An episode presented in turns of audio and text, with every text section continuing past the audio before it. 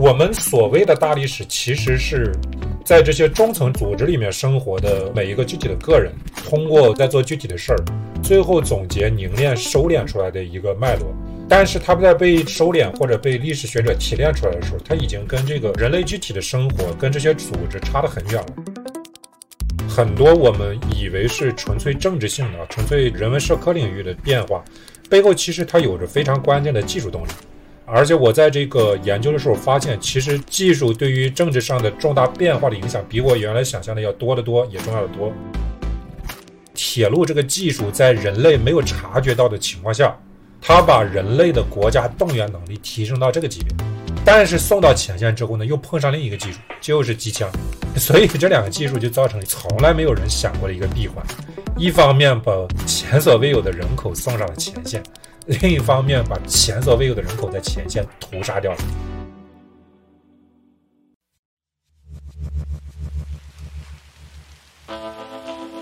言之有物，不止硬核。大家好，这里是新周刊硬核读书会 FM，我是好汉，我是董木姿。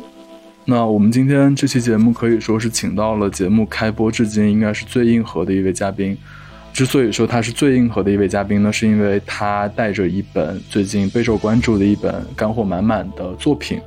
这本书叫做《技术与文明》，也是《文明三部曲》的第一部作品。那他就是张笑宇，张笑宇老师可以给大家打个招呼。大家好，我是张笑宇。对，笑宇老师今天是带着他的新书《技术与文明》，嗯，参加我们节目的。但是在这个作者的身份之外呢，他其实身份也非常多元。首先，我就知道。笑宇老师其实跟木子一样都是山东人，那山东其实我觉得跟笑宇老师关注的主题啊，包括技术还有这个现代性这些东西还是有一些关系的，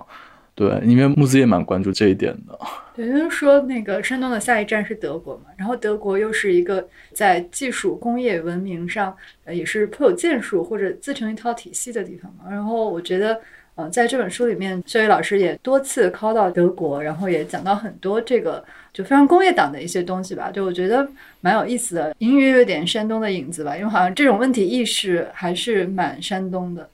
当然，这都是我们说着玩儿的。就因为肖宇老师在这之外，他其实是一个做很多产业研究的，然后也是在做智库，在有很多学院的身份。但同时，他又是一个在创作上非常自由的个体户啊，因为他的整个写作的方式是非常独特的。呃，有一点像就是我们说赫拉利的《人类简史》吧，就是大历史的这种写作方式是。呃，有很广阔的格局和野心，然后是通过一个比较广博的知识积累来去从人类与文明的这个角度来去讲述历史的，所以我觉得这个是非常独特的地方。今天也特别想要听肖宇老师跟大家多分享一下他的一些思考。对，首先其实也回到刚才那个身份比较多元的问题，就是说。因为我们知道张老师其实就是北大毕业，包括去德国读博士之后回国，没有继续学院的道路，而是包括担任产业顾问啊，包括担任智库的成员。那这个跟企业打交道或者跟产业有比较密切的接触的这个经历，对您对大历史的兴趣，呃，发生了什么样的影响吗？哦，是这样，就是说，其实我通过这个方式来写作呢，一方面当然是有这个大历史的。底色和问题意识，但是另外一方面呢，我本人观察历史的视角不是传统的那种大历史视角啊，就是拉一条时间线，然后用这个历史脉络去观察。我本人其实习惯用的是一个中层视角。我其实相信这么一个观察历史的这个角度，就是我们讲，比如说民族性格，比如说文化，比如说文明的精神内核、历史哲学这些。呃，这些是传统文科，就是这个学术界也好，这个文科界也好，观察大历史习惯采取的很多视角啊。但是我个人觉得其实是蛮扯淡的。呃，为什么呢？因为我们每一代人类都不生活在这些东西里边。黑格尔讲历史哲学，这个时代是怎么样，那个时代怎么样。但是问一问那个具体时代的人，他真的觉得自己生活在那个历史哲学里边吗？啊，或者我们问一问我们自己古代中国人，有儒家，有道家。但是绝大多数普通人是真的生活在，比如说儒家的精神理念里面吗？比如说道家的哲学里面？我觉得不是。我们多数人是生活在那个时代常见的，然后普遍的，然后具体办事儿的一些中层组织里面。比如说传统的家族，比如说官僚机构啊，比如说西方的教会，比如说一个封建领主的城堡或者他的领地，比如说现代的呃，如果是现代社会里面，你生活在一个企业里面，或者你是个公务员，你就生活在体制里面，啊，就实际上是你的接触的这些微观的组织和它的机制制度，影响到你的价值选择、你的判断、你的方方面面，啊，那么我们所谓的大历史，其实是在这些中层组织里面生活的我们每一个具体的个人，啊，然后通过每一个人在做具体的事儿。最后总结、凝练、收敛出来的一个脉络，但是它在被收敛或者被历史学者提炼出来的时候，它已经跟这个，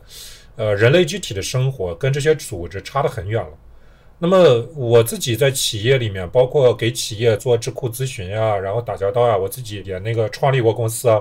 就是实际上我会强烈的感受到这两者之间有很大的差异。呃，学者们观察很多东西的时候，它其实线条很粗的。他会看到一个非常大的一个趋向和脉络，但是这些大的趋向和脉络呢，对当时具体的人来讲的话，不一定有特别大的影响，或者就是特别具体的指导。他们是在完全不同的力量指导下做事儿的。呃，那么这个就构成了我这本书的写作的一个基本的底色。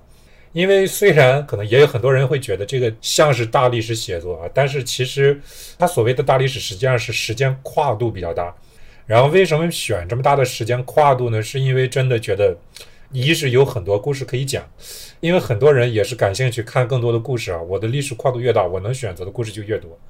啊。但是第二个层面来讲呢，就是如果你们看到每一个具体的章节和故事的话，你就会发现，我在这本书里面采取的观察视角呢，其实是尽可能的靠近中层视角，或者叫中观视角。啊，我是选择那个年代的企业啊、组织啊，或者体制啊、政府啊，或者封建领主啊，我是选择那些具体生活的视角来展现每一个时代技术跟文明之间这种具体的互动关系的。啊，比如说讲那个印刷机那一章的话，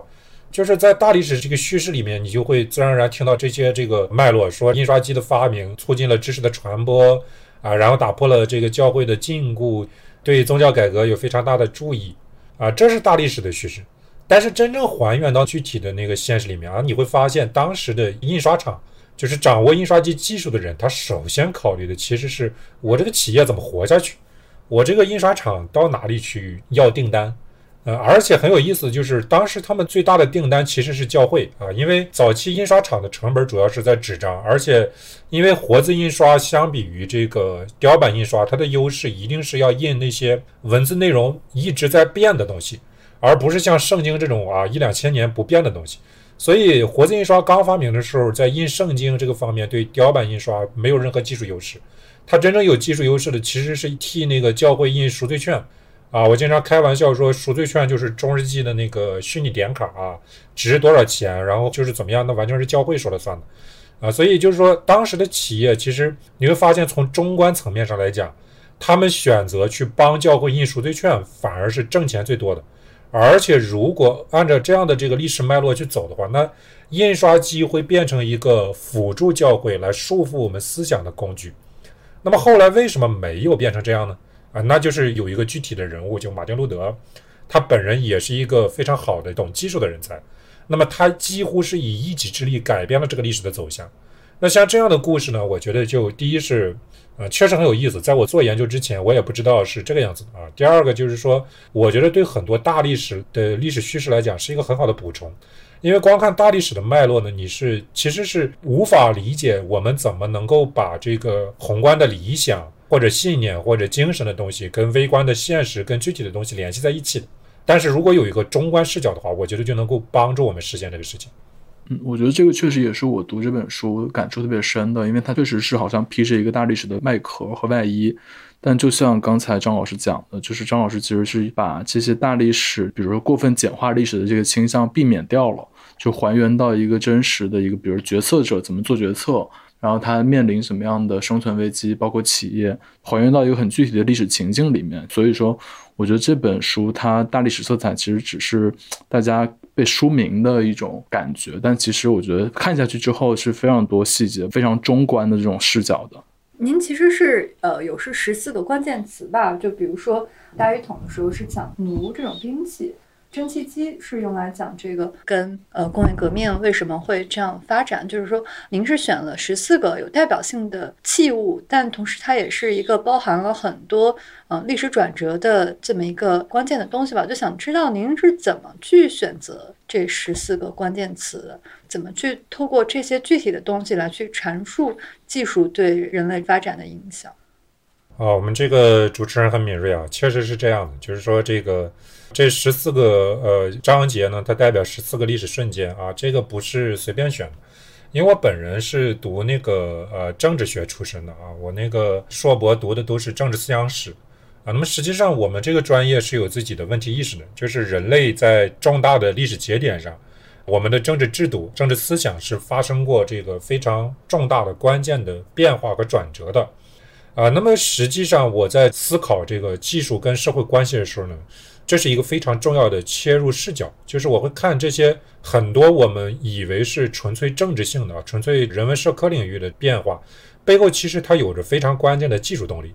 而且我在这个研究的时候发现，其实技术对于政治上的重大变化的影响，比我原来想象的要多得多，也重要的多。所以你会看到这个书里面，就是很多章节，它其实是我重新去重构了，或者颠覆了我们以前政治学对于人类历史进步的进程的一个看法。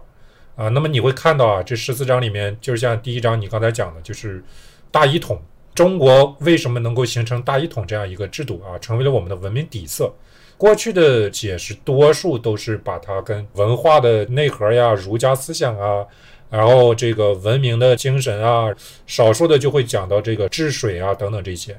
但是我发现其实是跟一个非常具体的技术相关啊，那这个关键技术就是弩啊。至于具体怎么相关呢？这个我就不展开了。这个书里面有这个具体内容。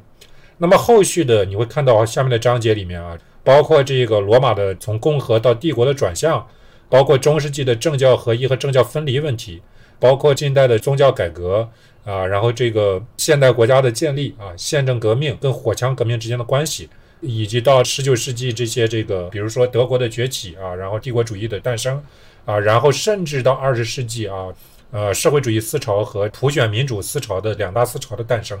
其实这些变化呢，关键性的转折背后都跟技术啊有非常非常密切的关系。就是传统上，如果是政治学专业的这个朋友啊，比如说这个像之前一起做活动的刘宇老师，他就说：“哎呀，我们读政治学的就知道啊，《笑语》这本书的问题意识是什么啊。”所以就是说，这个确实是如果有政治学的基本训练和这个呃历史脉络的话，就会知道我的问题意识是其实是人类的重大的政治发展和变化啊，大一统帝国的建立啊，民主共和呀，然后这个。二十世纪巨大思潮啊，这些背后呢，其实都有技术关系，而不是像我们原先想象的那样，是一个纯粹文科的事情，或者纯粹是一个政治进步的事情。但是没有这个学科背景呢，倒也没关系啊，因为这本书写的时候，确实它不是一个面向学者的书，它是一个面向大众的书，所以没有学科背景的人呢，就是觉得这个故事呃有意思啊，也可以从中收获快乐。呃，这是我这十四个主题的我选择的时候的主要的考量的这个角度。嗯，听张老师这么一分享，有醍醐灌顶的感觉。因为我其实，因为这书里其实有非常多的观点都特别具有冲击力。那刚才老师其实已经简单提及到了一些，我们不妨就选取两个角度给大家稍微展开一点。比如说，我在读《信仰与工厂》那一章的时候，那一章就讲到了圣本笃教会和动力革命以及它与之后的资本主义管理方式的联系。那个其实冲击了我作为一个文科生，我之前了解到了或者阅读到的关于这个新教伦理与资本主义精神的那一套韦伯叙事。那包括我还有读有一章叫做《枪下亡魂》。他讲到机枪的发明导致的一个深远的政治变革，这其实就是刚才张老师提到的，让我们重新审视，呃，马克思关于社会革命啊，或者说普选，然后导致的这个民主社会的诞生的这些传统的看法。那张老师能不能就以这两个部分为例，给我们透露一点这个书里比较硬核干货的部分，然后让大家知道这本书有多么的精彩？啊，没问题啊。第一个部分你提到是讲到那个新教伦理与资本主义精神啊，韦伯的这个成名作。这本书其实啊，坦白讲，就是它的这种关系是可以得到计量史学的验证的。我读到过这个相关的文章，就是新教比较普及的地方呢，它当地的技术水平会比较高，然后人均 GDP 的产出，包括这个发展速度等等一些呢，会超过其他的一些就非新，就比如说天主教的这个地方。但是马克思韦伯呢，在讲这个故事的时候，他有一个问题，就是他把这个新教的良好的经济表现和技术表现跟这个新教教义联系的过分紧密了。啊，这个就是我本人比较怀疑的一种研究方法，就是我不认为一个宗教的核心教义和精神对人类活动，呃，人类的具体的经济活动或者说这个社会实践有那么大的影响。就算它有影响呢，这个机制呢，我认为是必然会有一个非常具体的因果解释，而不是一个精神上的解释。比如说马克思说那个。新教因为它的教义上，每一个人都用中国的说法叫什么？这个西替终日啊，兢兢业业啊，然后这个把自己的东西干好，然后才有这种个人主义的努力奋斗啊，各种各样的勤奋精神啊。但是我们会看到，如果我们把这个时间往前追溯，追溯到十二世纪，那个时候完全没有新教，但是我们会看到其他的一些精神呢，或者教派呢，也会起到类似的作用。这个也是经过计量史学，就是说定量研究方式的这个检验的啊。比如说，有的论文就提到，是十二世纪、十一世纪里面，本都会或者本都会的分支西都会比较活跃的地方呢，它的人均 GDP，然后包括它的技术进步啊等等这一些，它都会有比较好的表现啊。那么实际上，我的那个书里边就讲，其实呢是有几个可以比较具体化的因果链条的。第一就是说，本都会和西都会呢。啊，因为他是圣本都创的这个教派，他有一个很大的特点，他其实不讲什么精深的教义，因为我们知道圣本都这个人呢，他是靠自己的苦修去最后得到的啊，他不是一个像奥古斯丁那样或者像阿奎那那样特别渊博的造诣特别高深的学者，他就是一条，他说你脑子里边如果有问题啊，就是你精神有问题，是因为你劳动不够啊，你就应该去劳动啊，所以他的教派就是一条，就是搞一个行为守则。就像我们今天这个中小学生行为规范一样，他搞的叫这个本都会会规啊。这个会规呢，就是强调你几点做祷告，几点去劳作，几点休息，然后每个人不能有私有财产等等等，是一个很具体的对你个人的这样一个管理。那么这个管理呢，它其实造成了两个比较具体的后果。第一个后果就是这个教会的时间观念是非常明确的，因为在中世纪或者我们也知道，就是说如果经历过过去农村生活的。这农民的时间观念它是很弱的，它是日出而作，日落而息，八点出门跟九点出门，这完全取决于当天天气热不热，适不适合早上去干活啊，而不是说有精确的时间点。而一个资本主义社会，它对时间管理的要求其实是非常精确的。那么这个时间管理是从哪儿来的呢？呃，是从圣本都教会这个地方来的。那第二个具体的后果，就是因为圣本都教会呢，它要求修士是要自食其果，就是不劳动者不得食。但是我们知道，就是修士，第一是体格比较弱，第二是没有那么多的时间劳动，因为他的主业是修行。所以呢，这个圣本都教会他就非常鼓励运用技术手段啊，来减轻这个修士的劳动负担啊。比如说，我能不能搞一个水车，然后来用复杂的机械传动啊，然后来冶铁啊、磨谷子，然后这个酿酒、榨橄榄油啊，啊，然后用这些收入来支撑我这个教会的运作。那么圣本都教会呢去做了这件事情，就是他雇佣了很多这个呃技术工人，而且在那个年代啊，因为普通的工匠在社会等级里边是非常低的。我们知道，就是第一级是教士，第二级是贵族或者骑士，那么普通的农民和工匠是第三级，社会地位非常低。但是如果你加入了这个圣本都教会，比如说你是一个冶铁工匠啊，你去教会服务，那你的社会等级就会往上抬半级啊，你会被列为平信徒。就是虽然没有正式在修道院里边这个修行啊，比如说像和尚一样剃度出家，虽然你没有做这个事情啊，但是你可以被视为一个修士。那么这样呢，这个制度就可以在等级社会里去保护技术人员，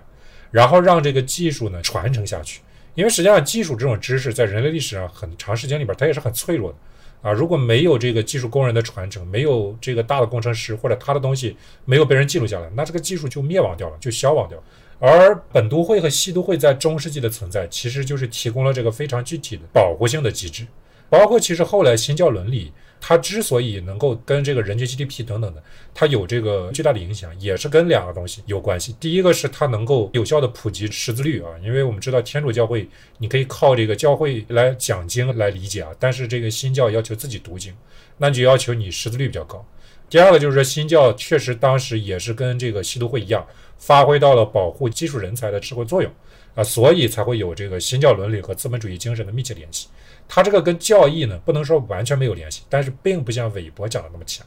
啊。这是你刚才说的第一个部分啊。那第二个部分那一章呢，就更有意思了，就是其实我们可以把这两章连起来看啊，就是一章是讲铁路的，一章是讲机枪的，这两章其实讲的是一回事儿。啊，为什么这么讲呢？咱们就说这两个技术都是在数量级上大大提升了人类社会，就是人类的国家和政府啊对于暴力资源的动员能力。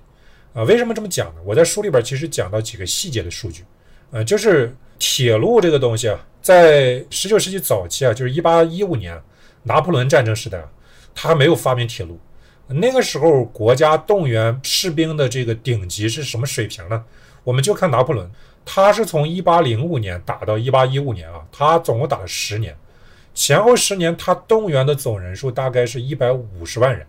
最大的一个规模就是一八一四年、一八一五年前后打莫斯科，动员了五十万人。对，这是十年动员一百五十万人，就是十九世纪初的动员水平。但是到了铁路发明之后啊，尤其是到一九一四年啊，第一次世界大战前，那么人类的动员水平到了一个什么级别？就是你可以在三到六个月之内动员大概一千万人上前线啊！我们看到后来参与到一战的各国动员的士兵的总人数啊，法国是一千两百万，德国大概一千三百万啊，然后这个俄国一千一百万，奥地利九百万，大概是这么一个数字啊。就是详细的数据在书里面有，我记得不是很清楚，但大概是这么一个体量。而当时啊，一个国家有多少人？像德意志帝国。它在一九零零年的总人口是六千六百万，那么六千六百万人动员一千三百万士兵到前线，就等于把五分之一的人口派上去了，就等于这个国家的动员的潜力就已经被榨干了啊！再多就也没人了。就是我这样的手无缚鸡之力的知识分子了，虽然这个手无缚鸡，但是是属于青壮年劳动力男性的，就全上前线了，后方只剩下老弱病残还有妇女儿童。这是一方面，就是铁路这个技术在人类没有察觉到的情况下，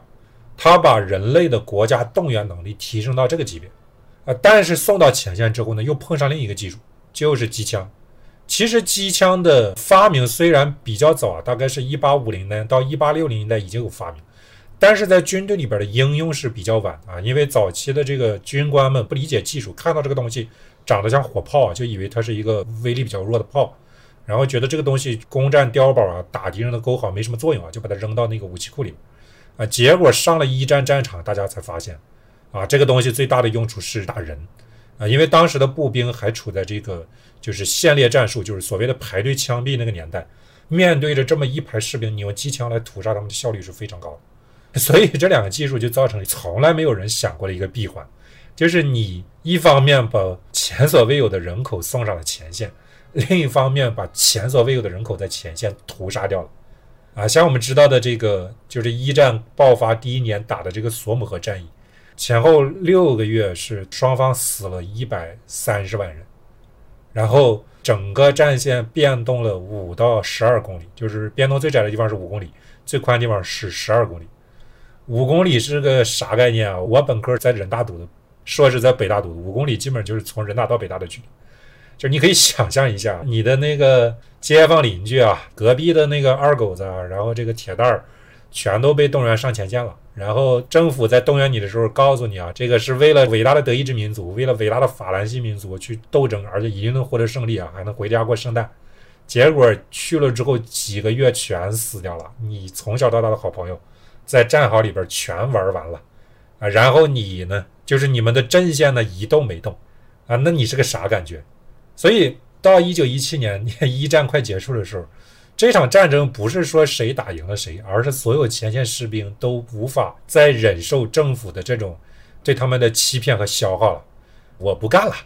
一九一七年的时候，一战所有前线的士兵全都哗变了，就说这个法国的士兵直接告诉元帅伏羲说：“这个你让我们守战好可以，但是我们不往前迈一步。”啊，然后其他国家都是我们熟知的历史了。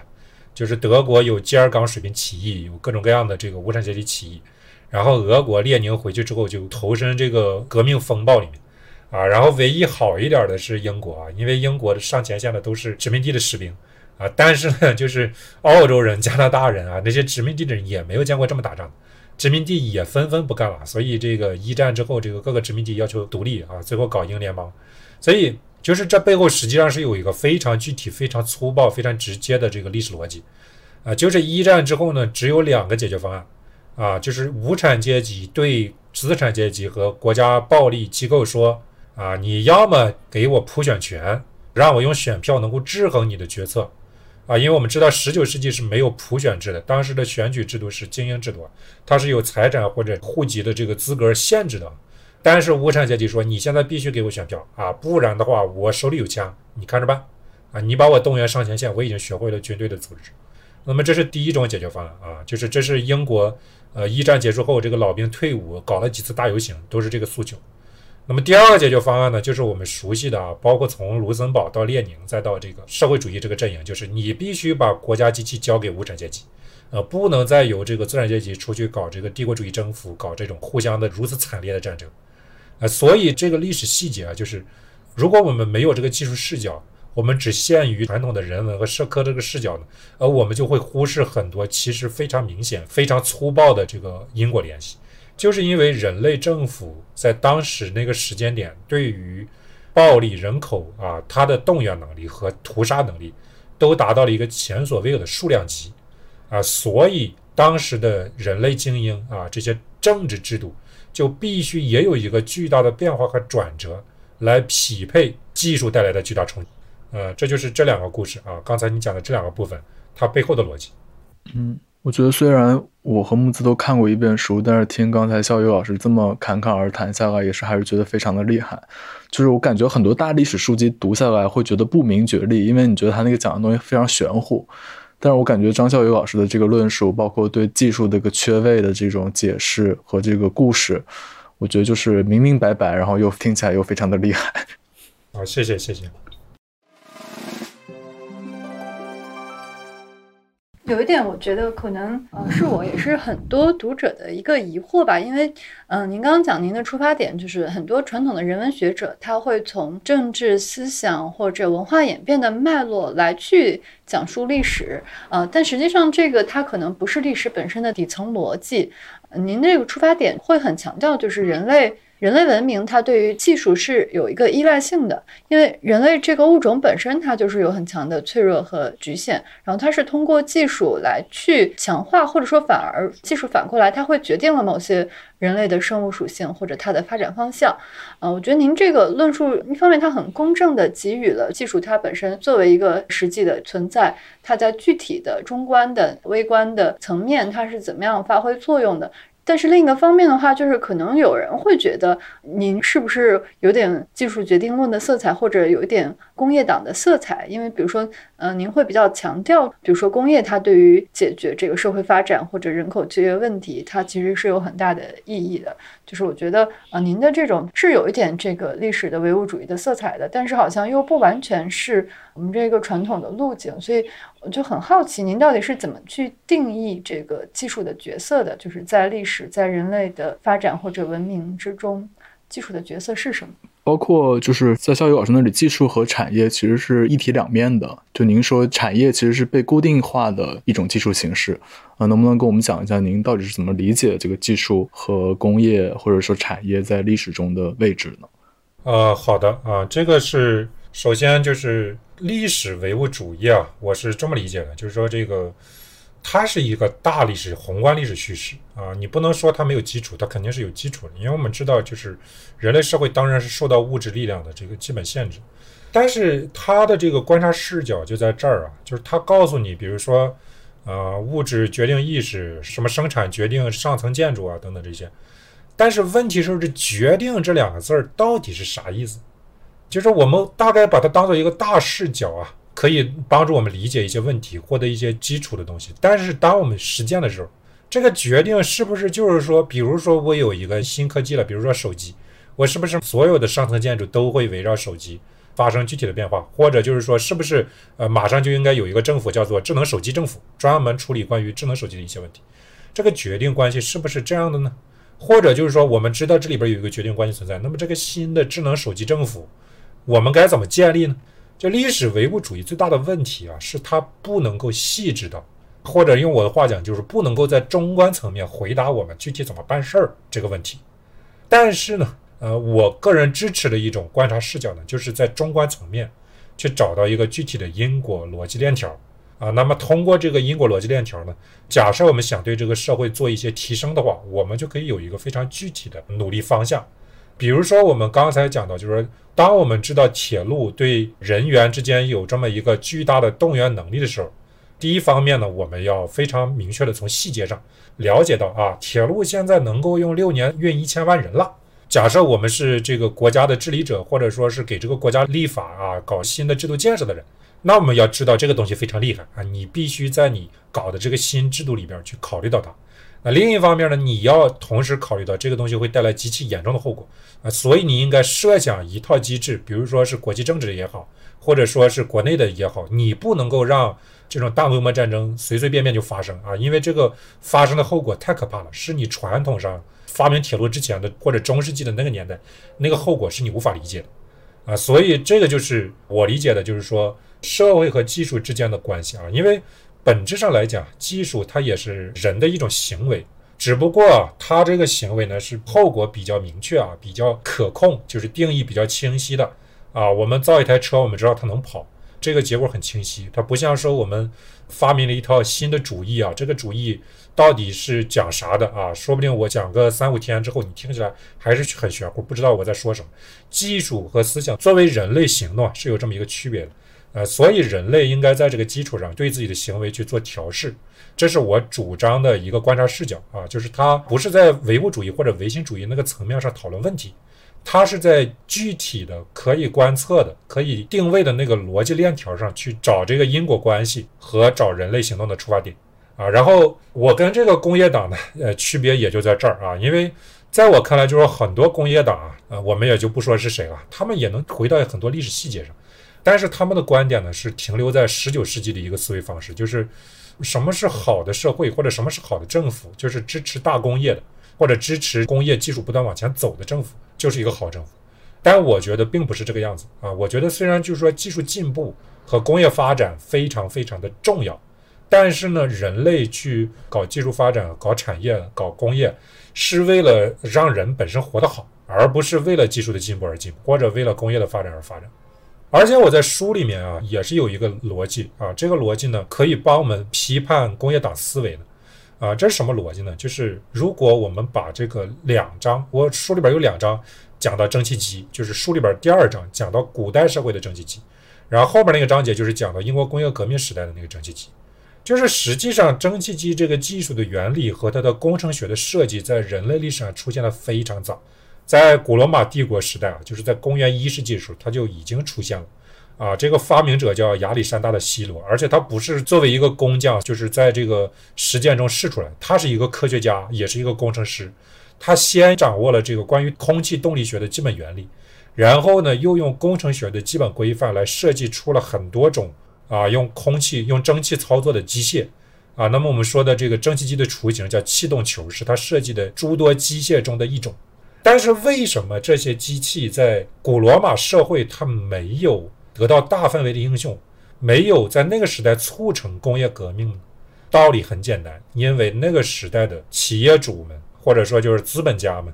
他有更好用的工具，这个工具就是奴隶啊，因为奴隶你是不需要给他们付工资的，你只需要养活他们就可以了。其实所有的技术进步在微观层面上，就是说。当它出现了一个原理，跟它具体在产业里边能够得到应用的，它中间是有一个差距的，有一个鸿沟的。这个鸿沟需要你企业主不断的投入研发经费，雇佣这个好的工程师啊，来不断的研发，然后才能解决。但是在这样一个经济模型里边，就是你有奴隶，那企业主是没有任何动力去投入到技术改良里面。因为一切都有奴隶就够了啊，所以就是说，虽然古罗马的企业经济非常繁荣，而且它生产模式上就是说它是很接近后来的那种集体化大规模生产，像流水线一样。但是唯一问题是在于，这个流水线上运作的并不是机器，而是奴隶，是不被当做人看待的奴隶。而像希罗这样的技术发明这些天才，他的技术发明最大的用处是啥呢？是卖给神庙，就是你很神奇的造一个用蒸汽驱动的自动门，或者一个自动工作的雕像。然后神庙的这个祭司能够用这些技术来糊弄老百姓，说你看，这个门为什么自动打开了？那肯定是因为神力来巩固他们的统治。所以，在一个技术成果被少数人分享的社会里边，单纯有技术进步啊，有工业的发展，它并不能促成整个社会的进步。相反，它还可能导致这个社会的固化，这个结构板结化。啊，就像奴隶，他是没有办法在罗马社会里面去取得应有的地位的啊，就是他不是完全没有，是非常困难的。我们知道的各种奴隶起义啊，就是这本身就证明了这个奴隶社会有多么残酷。所以，在一个如此残酷的里边，你只有技术进步是不解决问题的。相反，这个技术会为了维持这个残酷的社会，就是起到维护这个旧有社会结构的作用。那么，你应该怎么办呢？面对这个状况啊，你应该去通过社会制度的方面啊，通过这个人文方面的调整。啊，让这个社会变成一个更公平的社会，技术本身呢，也才有可能得到长足的发展和进步。啊，这就回到了我们后来讲，为什么工业革命啊发生在了英国？因为当时英国伦敦的工人工资是全世界工资水平最高的地方啊，没有之一。啊，那么这个就造成了两个后果。第一个后果是，伦敦人普遍比较有钱啊。他买得起好房子，而且这个房子里边，它不是像中世纪那样烧木炭的，它是烧煤炭的啊，因为煤比木头干净。那么它烧煤炭呢，它就导致了英国的煤矿企业它能够赚得到很多钱，而英国的煤矿企业赚到钱呢，它同时也因为伦敦工人工资比较高呢，带动了周边所有劳动力的价格都比较高。那么这个企业主他就更有动力把钱投入到技术研发、技术改进上。啊，因为我们知道，就是说，英国最后这个工业革命的实现，詹姆斯·瓦特并不是发明了蒸汽机，他是改良了蒸汽机。其实，英国早在一百年前就是已经开始很多应用叫纽卡门蒸汽机啊。纽卡门也是个工程师啊，他发明的蒸汽机比瓦特早。就煤矿企业呢，最早是应用纽卡门蒸汽机的啊，因为这个蒸汽机它烧煤嘛，那煤炭消耗对于煤矿企业来讲，它根本不是成本。但是就是因为这个煤矿企业能够有从这个特别好的市场和这个东西里边去赚钱，同时呢，因为人工成本比较高，它又有非常强的动力去长时间投入到技术改良，它就从纽卡门到瓦特，它一百多年里边，它一直持续鼓励这种工程师去做这个技术改良，他们去给他们投钱，给他们借贷或者雇佣他们当这个高级工程师，有了一百多年的持续的发展，持续的改良。啊，最后经由瓦特啊，这个蒸汽机从原来效率比较低、运用范围比较窄，演化到了效率比较高、运用范围比较广的这样一个地步，最后才有了工业革命。所以这里面就有一个技术和文明之间的互动关系了。当然，其实这个模型呢，因为还有一块重要的一个方面，就是它跟商业的繁荣、跟人类社会的这个活力，它是有很大关系的。而这是我第二本书，就是我这个书是文明三部曲啊。第一部叫技术与文明，第二部叫商贸与文明。这是我第二本书里边的一个重要主题啊。这个模型呢，就是技术和文明之间的关系呢。这个模型也是我在第二本书里面提出来的啊。但是我在这里可以给大家讲一下，就是他们之间的互动关系是怎样的呢？啊，我把它叫做一个漏斗与喇叭模型。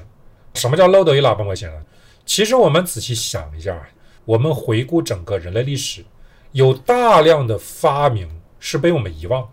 就是再厉害的科学家，再厉害的工程师，他也有大量的发明和专利，只诞生在他的纸上或者实验室里，没有进入到公众的视野。为什么呢？因为所有这些发明，它都要经过一个漏斗的考验。这个漏斗的名字叫做商业化，或者叫做产业化。没有商业化，没有产业化，技术它就是被遗忘，它就可能就是束之高阁了，埋在固执堆里面了。而一个社会里边，就是多少技术能够通过这个漏斗呢？是跟这个社会的商业活力，简单说就是它有多么有利于商人发展有关系。这个漏斗的形状呢，你就可以看到，它是跟这个社会的制度。呃，思想还有这个规范是有密切关系，但是，一旦当这个技术通过这个漏斗之后呢，再加上如果它本身的性质能够在从底层逻辑上啊，从数量级上改变文明的啊一些，比如说基础数值的设定啊，就像我们刚才举的例子，就像铁路啊，它改变了国家动员能力这个因素之后呢，它就可以对这个社会产生巨大的影响，这个影响就像被喇叭放大了一样，所以这就是喇叭模型。就是说，这个就是影响之大呢，又是我们这些学文科的人在研究技术之前呢，完全没有理解或者没有关注到。所以技术和文明之间呢，我是总结出了一个漏斗喇叭模型。啊，这个模型呢，它是一个中观结构的理论，就是它不是唯物主义或者唯心主义的宏观理论。啊，它也跟这个工业党啊，只看到了。技术进步的作用，看到产业发展的作用，没有关注到商贸啊、社会制度还有这个氛围等等这些作用的区别，就是跟他们的视角也有很大的区别，就是他们只看到喇叭，但是没有看到漏斗。这是我对于技术和文明之间关系的定位。刚才老师已经讲了很多，那我们不妨最后谈一下中国，因为我们也知道这本书其实刚才也讲了，是张笑宇老师选取了十四个关键的历史瞬间。那毫无疑问，中国的崛起注定载入这个人类的史册了。现在，张老师在那个书的最后部分也有一章叫做《中国与世界》，那张老师也提出了一个非常有趣的概念，就叫做产业合法性。张老师认为，中国在过去三十年，包括建国以后的这个工业化改造。包括制造业的发展，创造出了一种产业合法性。那这种产业合法性赋予了中国政府，包括中国的社会稳定的一些给予了一些力量。它的这个朴素的公平感，其实是会稳定的重要保证。张老师，能不能给我们讲讲您的这个概念，就是产业合法性？那它对我们理解我们自身在国内的位置和我们理解中国在世界的位置有没有什么样的帮助呢？对，您还有一个我觉得很有意思的概念，就是产业政治，也是把这个产业跟地缘、跟政治连接起来。我觉得它是提供一个不一样的观察视角。我觉得您可以分享一下。啊，那我先简单的解释一下产业合法性的问题啊，就是合法性其实是我们政治学里面的一个术语啊。简单讲呢，就是为什么这个政府能够统治我啊？他要给我一个理由啊，这个理由就叫做合法性。呃，按照西方的传统的政治学的理论呢，就是说啊，为什么政府能够统治我呢？啊，因为有选票啊，有选票这样一个关系，我选了他啊，所以他能够代表我的意志啊，这个合法性来自于这儿。但是我们仔细想一下，就是如果你选了他，但是呢，他跟你之间的这个意志没有任何关系啊，相反，你不管选不选他，你的生活都得不到改变，那这里面还有合法性吗？啊，所以这个就涉及到就是王辉老师讲的一个概念，叫做合法性断裂。就是实际上就是西方国家，尤其二十世纪后半叶有一个很大的问题啊，它本身它面临到它的选票不再代表民众或者选民的意志了，所以这个合法性就断裂。啊，那么这个问题呢，就自然而然就倒逼我们去从更深层面去思考合法性这个问题。那么合法性本质上，我个人认为啊，它涉及到一个对人类来讲就是特别啊源远流长的古老问题，就是什么叫做正义。啊，一个国家能够统治民众呢，它有两种正义做基础。第一种正义叫契约正义啊，就是不管怎么样的，我们之间有契约，我接受你的统治，那行，这反正是我自己说了算，这是我自己的选择的结果啊，我只能认。这个就是选票逻辑啊，就是选举合法性背后的这个契约正义。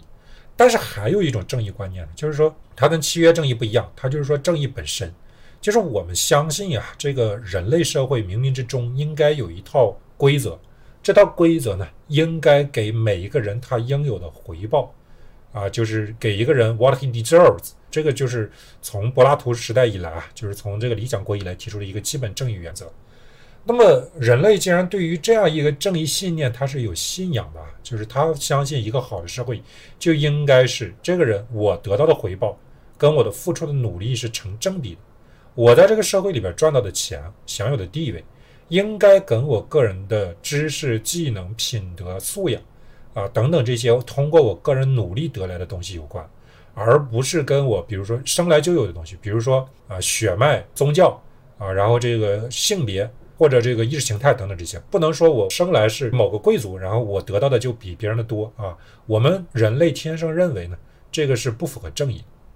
那么我们仔细想一下，到现代社会一个现代经济体里边。啊，能够比较匹配人的这种关于正义的这种朴素观念啊，它的经济的表现是什么呢？它表现为产业或者说制造业啊，因为我们知道，就是说，如果你从事比如说金融行业啊，它虽然回报很高，但是它门槛也很高，而且这个圈子里边很窄，过于接近这个，就是说白了，就是说你客户有钱啊，他说的一切都是合理的，他所有的需求都是合理的啊，那么这个就离我们朴素的正义观念比较远。那么再就比如说服务业啊，它离这个我的努力啊，它的天花板很低。就是我在麦当劳里边做服务员，我在三十年，他也是个服务员。我的努力或者经验的积累或者我的进步呢，在这里面是没有办法得到反应的。所以，唯一一个或者说主要的能够满足人类对正义社会想象的，其实是产业。就是你像过去的美国，他在六十年代的时候，我是一个技校毕业的或者专科学校毕业的这个人，然后我去了底特律的汽车工厂，我去做了个工程师。啊，我收入呢，当然也够啊。比如说买个 house，养三个孩子，然后这个还闲着没事出国旅游。然后我的地位呢也很高，虽然我没上过大学，但是我是老技师，我是老专家啊，谁都很尊敬我。这个社会呢，我是相当满意的。但是呢，放到现在你再来看一下，它的产业空心化之后，我不再是这个老专家了，我可能我去干服务业，我去当卡车司机，或者我去麦当劳当服务员，我的收入可能没有降低太多。但是我的社会满足感是绝对比以前降低太多了，那我自然而然会觉得这个社会一切都亏欠我，啊，所以我有机会我就要用我的选票把川普这样的人送上台。那么在美国出现产业空心化的这个时间节点呢，我们恰恰看到形成对比的是中国制造业高速发展啊，规模比较大啊，然后成为了全球的制造中心。那么我们呢就能够提供比较好的。就业机会和比较健全的这样一个啊，至少在前几年是这样的啊，是比较健全的一个阶级晋升的渠道啊。我通过我的努力是能够在一个制造业里面找到一个工作，进入到比较受尊敬的这个职业发展路径里面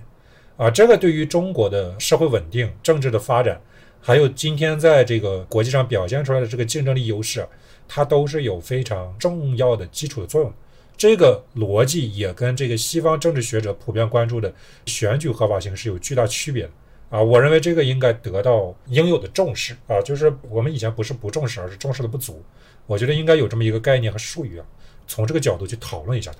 但是反过来讲呢，啊，我们怎么理解这种产业合法性的啊？我认为就应该回到刚才我们讲的从技术与文明之间的关系的那个漏斗喇叭模型里边去理解啊。为什么这么说呢？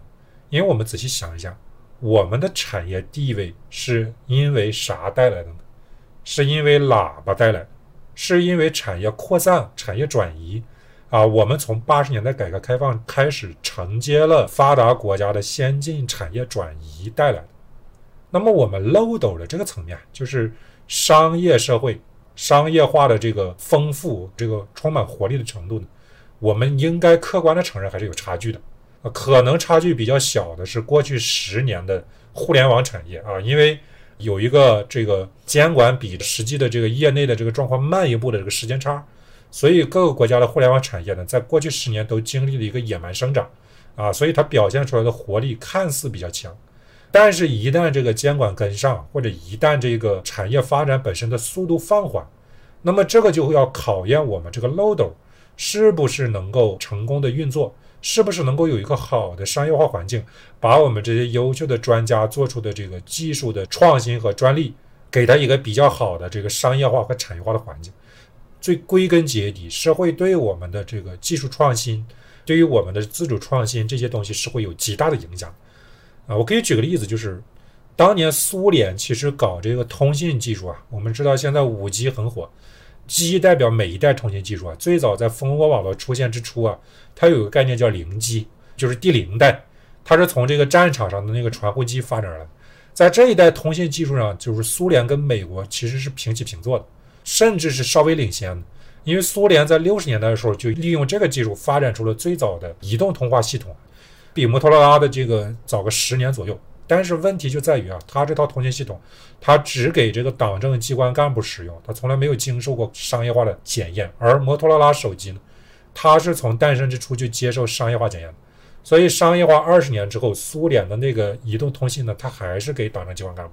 但是除了苏联之外的全部的西方世界。它都用上了商业化的这个无线通信手机，技术发展路径就完全不一样，而且它的丰富程度、它的灵活性和它的满足人类需求的能力，不是苏联那个体制里边的创新机制是能比的。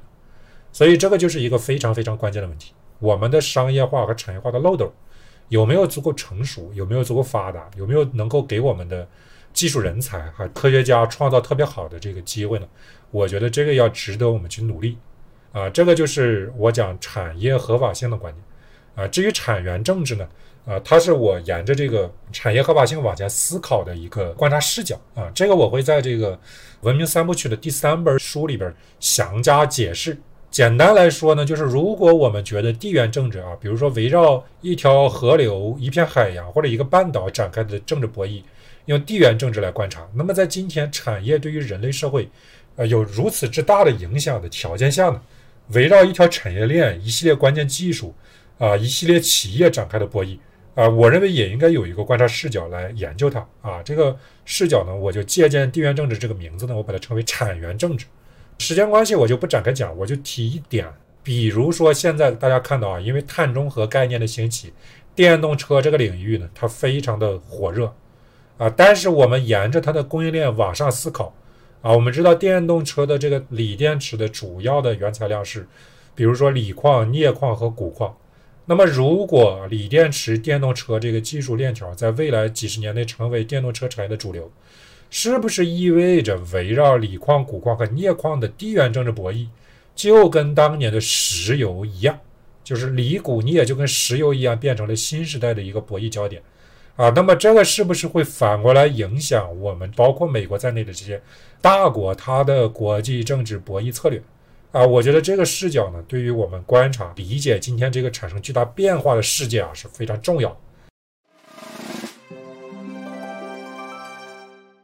您刚讲这个产业合法性的时候，其实提到就不论是美国还是中国，就是在它高速发展的时期，是依托于整个工业的发展，然后就是生成了一个相对比较庞大的中产阶级群体。啊，大家收入比较良好，然后会刺激整个社会上的创新消费，包括整个生产的相对来说比较繁荣的一个循环吧。啊，那其实今天技术走到这个程度，自动化已经是在席卷了我们生活的方方面面吧。啊，然后然后包括我们正在从一个工业社会向后工业社会发生这么一个转化。尽管我们今天还很难说中国已经走向了这个后工业的时代，但是起码我们在心理层面上已经是有一种就是。后现代的呃心态吧，因为人面临很多被技术取代的这么一个趋势，然后很多人也会在精神上或者说生活上陷入一种无所事事的这种无聊的状态。那可能用尼采的话来说，这个是默认的一个状态。但是可能用我们今天比较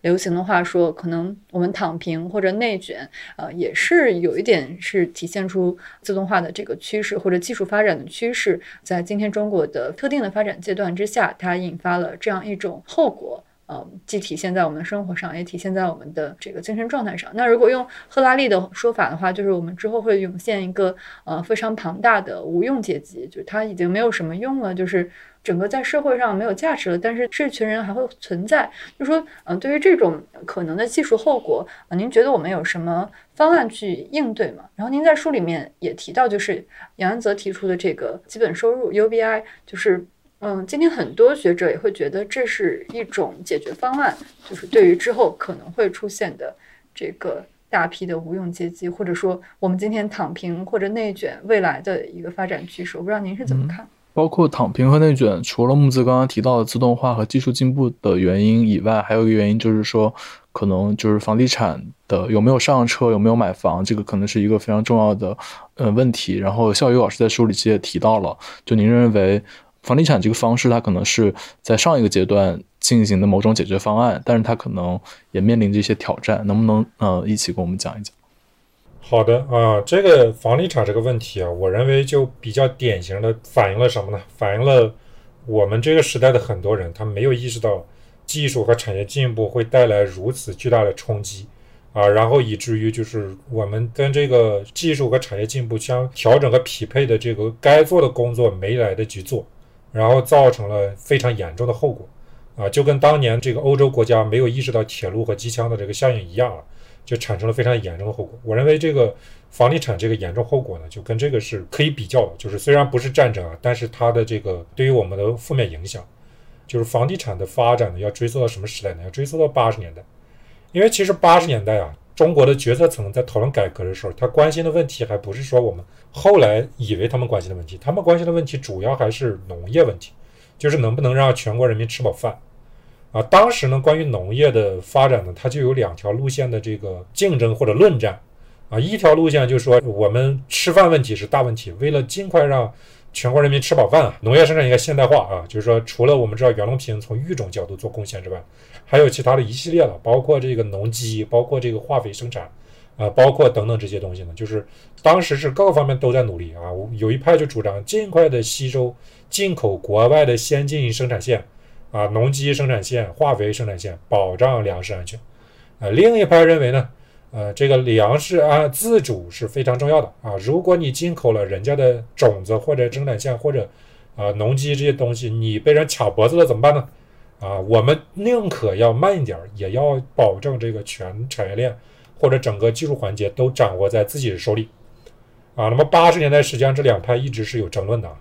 那么最后呢，有一个人出来终结了这个争论啊，这个人的名字叫王健啊，我在书里边也提到过他，他是当时。呃，社科院的一个副研究员，啊，王健是这么说的：你们这两方呢，都只考虑了一步，没有考虑第二步。你应该倒过来考虑，啊，怎么倒过来考虑呢？就是你先假设，如果农业现代化已经实现了，啊，就是已经农机这些东西，它造成的首先的最大效应是啥？是农业生产不需要那么多农民，农民大量的失业或者过剩。你要先考虑这个问题，你再去考虑农业现代化的路径。而王健说，这个问题其实有一个解决办法比较好，什么办法呢？就是把沿海城市放开，搞三来一补啊，两头在外的加工业，就是像当时的东南亚四小龙一样啊，接受这个从外面来的订单啊，然后发挥廉价劳动力的优势，搞这个制造业工厂，然后这个产品再卖给这个外部世界啊。所以从八十年代末啊，王健这个报告一递啊，这个小平同志啊，陈云老人。啊，都在这个报告上署名说这个非常重要，啊，然后这个就真的后来成了这个，就改革开放里边就是政府去做这样一个产业置换的一个非常重要的一个基本工具啊，也就是我们今天土地财政的雏形，啊，就是说白了就是你农民工进城了，然后呢你要在这个城市里边去定居，啊，然后呢我政府把产业用地低价出让给这个东南亚的资本，当然主要是华人资本，比如说。新加坡的、台湾的啊、香港的这些商人，让他们去建工厂啊，然后建了工厂呢，我的农民工进了城也有工作，而且挣的钱也多了。他慢慢的变成城里人定居啊，然后我再把这个产业用地上低出让的钱，通过工厂的税收和房地产的溢价啊，主要是从九八年以后的房地产的溢价啊，把它再给挣回来。而且这个方式就是通过土地财政的方式呢。其实有效的弥补了我们的产业政策制定经验不足的问题，啊，因为我们过去的产业政策主要是跟苏联学习的，这个其实它的精度啊，它的这个有效性是比较低的，造成浪费也是比较大的。但是呢，就是搞了这个新模式之后呢，这个地方政府只要手里有土地这个指标，他就不用考虑复杂的发展什么产业啊这个问题啊，因为这些新加坡、台湾、香港商人会自己替他来完成。就是我根据比较优势，我应该在广东这个地方盖什么工厂，我应该在江苏这个地方盖什么工厂，啊，就交给市场来决定。那这个其实构成了啊，两千年以来，尤其是加入 WTO 以来，就是中国经济高速增长，并且成为制造业大国的一个重要的优势啊。但是它同时也给政府形成了巨大的财政依赖，就是我的财政收入结构过分的依赖于这个土地置换。啊，低价的售出这个产业用地，要高价的出售这个商品房，啊，但是现在呢，啊，就是这个，啊，这个事情就触及到结构问题了。为啥呢？因为我们的产业，啊，就说先不谈高端制造业，就谈中低端制造业，啊，已经达到了能够用一个县啊去承载全球的这个市场，啊，最后还产能过剩。啊，像我们中山的这个著名的灯具城市啊，还有这个什么，国内好几个地方，我在书里边也都有讲，一个县就能够 cover 全球的需求，啊，所以这个就问题就来了，就是你再往前扩大这套置换手段，你已经没法做了，那你接下来怎么办呢？啊，所以这个时候呢，就是说你还是像以前那样，财政去过分依赖于房地产，啊，它就造成了极大的问题啊，因为这个新的农民工没有办法在城市里面找到那么好的工作。就说白了就是接不了盘了啊！但是你的房地产，同时由于我们的金融体制改革比较落后，我们配套不完善，它在很大程度上扮演了金融工具的这个作用啊！就像我们现在好多民间制造业企业，它要去银行贷款，它必须有房子做抵押一样，它其实变成了一个金融工具。但是这个金融工具因为它的居住属性，它会把很多人挡在城市化的这个大门外啊，去造成这样一个结构啊，你就会发现这个结构它内在无法延续了。因为地方政府他习惯了这种发展模式，他想继续维系这个商品房的这个运作啊。但是我们的产业定位、全球的产业环境，还有很多的这个结构性的要素，都已经决定了这条路注定是无法继续走下去。诶，如果我们能够尽早的意识到啊这个问题的话，我们从十年前开始未雨绸缪，开始找新的方向啊，找这种做大新蛋糕的方式。这个问题呢就不会像今天这么尖锐啊，但是现在呢，我们只能说，呃，亡羊补牢，未为晚也，啊，那么这个就扯回来，就是说我先讲了这个跟房地产有关的问题，那么它跟这个更大的这个层面上的问题啊，就是人类被自动化、被信息化技术取代的这个问题，其实是息息相关的，啊，因为我们今天也进入到了一个开始高速自动化的年代，那么我们也就面临了。其实，西方发达国家从七十年代以后都在面临的一个普遍问题。这个问题呢，其实它跟这个经济史有关，因为我们很多人下意识有一个其实是个错觉啊。这个错觉是什么呢？就是每一代技术革命，它都会带来新的非常多的经济增长、工作岗位啊，然后把这个人的普遍富裕程度往上提啊。但是实际上，技术革命的这个作用是不均质的。我们有一个经济学里边有个术语叫做全要素生产率啊，这个术语呢，啊，就是指抛去了土地、资本和劳动力要素之后啊，促进经济发展的这个呃要素发挥的这个功能的状况啊。其实简单说，用白话解释一下，就是技术进步对人均 GDP 增长它能够起到多大的作用。那么根据经济史学家的研究呢，其实人类历史上这个全要素生产率啊，英文缩写 TFP。对人均 GDP 增长的最大的贡献是在哪一个历史阶段呢？它是在第二次产业革命时代，啊，也就是电气化、内燃机，就是汽车这些时代。而第三次技术革命，也就是信息化、智能化、计算机这些研究的时代呢，它对于人均 GDP 的增长贡献非常低。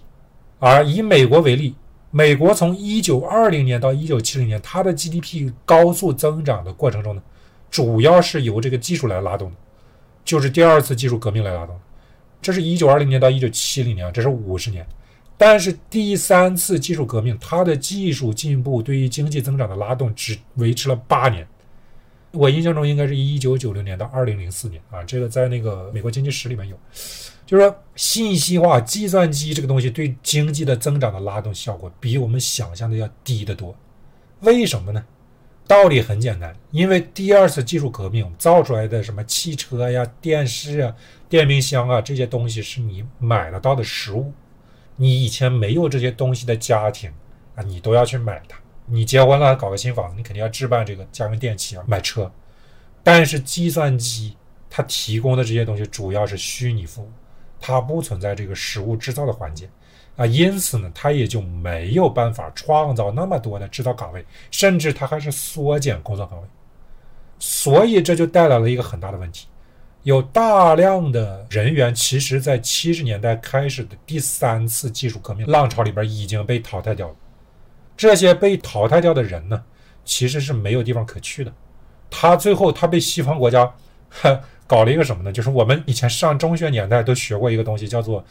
呃，服务业的占经济比重的高是一个先进化的表现，其实它不是先进的表现，而是这些在制造业的工作岗位里边被信息化甩出去之后，他加入到服务业，用这种方式来掩盖了他的失业，啊，就像现在这个人去不了工厂，他自己开一个淘宝店，开一个奶茶店，啊，或者去麦当劳打工，或者去这个送外卖。啊，美其名曰叫什么再就业或者什么自主创业啊，实际上是对失业的一个掩饰。所以这个就给我们提出一个灵魂问题啊，就是纵观人类世界的先例，欧美国家对这个问题的解决也是不成功的。它主要通过几个方面去解决问题啊。第一个就是我刚才讲的，把大量的人员搞成了服务业人就业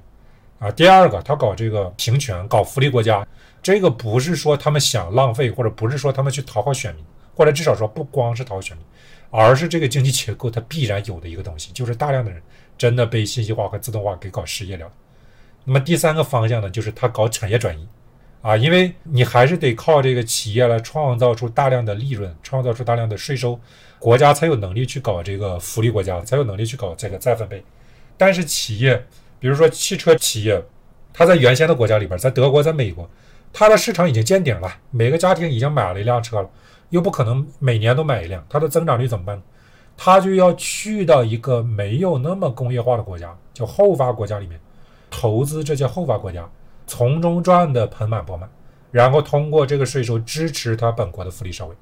啊，我们熟知的日本搞这个验证模式，啊，我们熟知的欧洲国家把产业啊，像德国它的汽车产业好多，现在已经在中国了，就是大众啊这些跟一汽搞合资企业，他们是通过这个方式来解决问题。那么现在呢，中国也走到了这个历史阶段，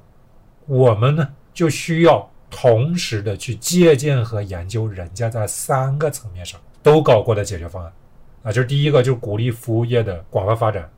但是这个今天遇到巨大的问题，就是我们的服务业被互联网巨头们大量吞噬，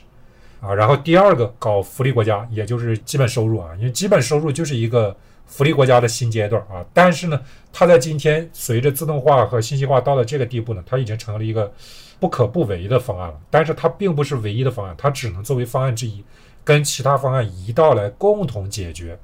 新一波技术革命和扩散对人类造成的冲击啊！第三个，我们的企业也要去海外去投资那些不发达的国家，否则的话，困在国内只能面临一个极其惨烈的红海市场的搏杀啊！这个对于我们的这个商业化的环境，对于我们的漏斗和这个喇叭结构是非常非常致命的。所以我觉得就是说这个问题啊，那个刚才主持人问的也非常好。现在这个无用阶级呢，它不是一个新现象，但是它的确是一个人类从来就没能很好成功解决的一个现象。只不过这个现象在七十年代是以在发达国家是以那个形式表现的，而在我们今天是以新的形式啊，原来他们搞这个娱乐的方式看电视，我们今天。搞这个娱乐的方式是刷抖音，我们的奶头乐是这个腾讯的游戏和这个快手和抖音，新的表现形式，但是是个老问题，而且我们关键的就是在于我们没有什么成功经验可以借鉴模仿。我们这么大一个体量的国家，我们面临的这个国际化的环境跟别人不一样，那我们得要求啊，我个人认为这个要求我们的精英们，我们的决策层们有前所未见的格局、视野和智慧。才能够在这么大的一个国家里面去做好应对这些挑战的准备。啊，有句话啊，我们中国人都很熟悉，就是中国用三十年的时间呢，走完了发达国家一百年的道路。我觉得这句话可能只是上半句，它的下半句可能就是我们要用三十年的时间去解决别的国家在一百年内遇到的风险和挑战。啊，这个对于我们决策者的能力是一个。